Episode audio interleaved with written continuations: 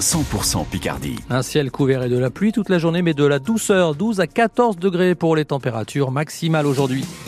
Le journal Pierre-Antoine Lefort à Doulan, le boulanger part en guerre contre l'État. Et son arme, c'est arrêter de payer ses factures. La maison bourgeois dénonce des factures d'énergie et de matières premières qui ne cessent de grossir, mais aussi les charges sociales pour ses 13 employés. Il vient donc de décider de frapper un grand coup et suspend donc les prélèvements, Jeanne Dossé. La goutte de trop pour Cyril Bourgeois, sa dernière facture de charge venue de l'URSSAF pour un trimestre. M'enlever 42 000 euros euh, de mes comptes par rapport à l'année dernière, ça fait 16 000 euros de plus. C'est à quête. J'ai fait euh, une opposition à la banque sur tout ce qui est prélèvement de l'État pour en fait sauver mon entreprise et sauver mes emplois. Cyril sait qu'il risque des sanctions, mais malgré ses efforts, les comptes de la boulangerie restent dans le rouge. La facture d'électricité a triplé en un an, le prix des matières premières explose. On a renié sur le confort de travail, sur le confort des clients, comme les cadeaux de fin d'année, euh, tout ce qui est sac personnalisé, sur tout l'aspect euh, beau du métier. On est au maximum au niveau des économies. Et en plus, impossible de dégager le salaire des employés en février, alerte Cindy Bourgeois.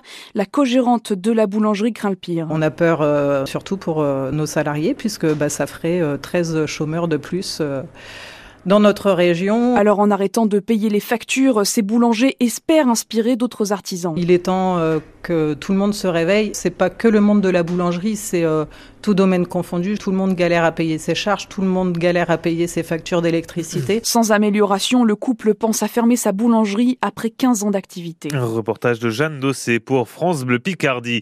Le quartier d'Amiens Nord s'apprête à se verdir. Le projet de rénovation urbaine a été présenté hier soir aux habitants lors d'une réunion publique. Quelques 600 logements vétustes vont être détruits pour partie reconstruits. La place du Colvert va elle changer de visage d'ici deux ans avec la plantation de quelques 300 arbres et de grandes pelouses de 10 sur 17 000 mètres carrés. Les projections sont à retrouver en images sur francebleu.fr et l'application ici. Il y aura un nouveau procès après la mort de Matteo. Ce jeune homme de 19 ans a été tué au pied d'un immeuble dans le quartier Étouvie à Amiens en 2020. Il ne connaissait pas ses agresseurs et était totalement étranger à un règlement de compte entre bandes. Lundi, après deux semaines d'audience, seul un des sept accusés du meurtre a été reconnu coupable. Les autres n'ont été condamnés que pour des délits connexes. Le parquet a donc décidé de faire appel. Deux suspects ont été interpellés et placés en garde à vue dans l'Oise pour avoir acheté un petit singe, un singe écureuil volé fin janvier dans un zoo du Var. L'animal a été retrouvé samedi et les investigations permettent bien de déterminer qu'il fait partie des 14 primates enlevés au parc zoologique de la Londe-les-Morts. L'acheteur se l'est procuré sur Internet. La CNIL ouvre une enquête. Le gendarme d'Internet va tenter de comprendre comment 33 millions de Français ont pu être touchés par un vol d'ampleur. Deux opérateurs qui servent d'intermédiaires entre les usagers et les personnels de santé pour le tir payant ont été victimes d'une cyberattaque.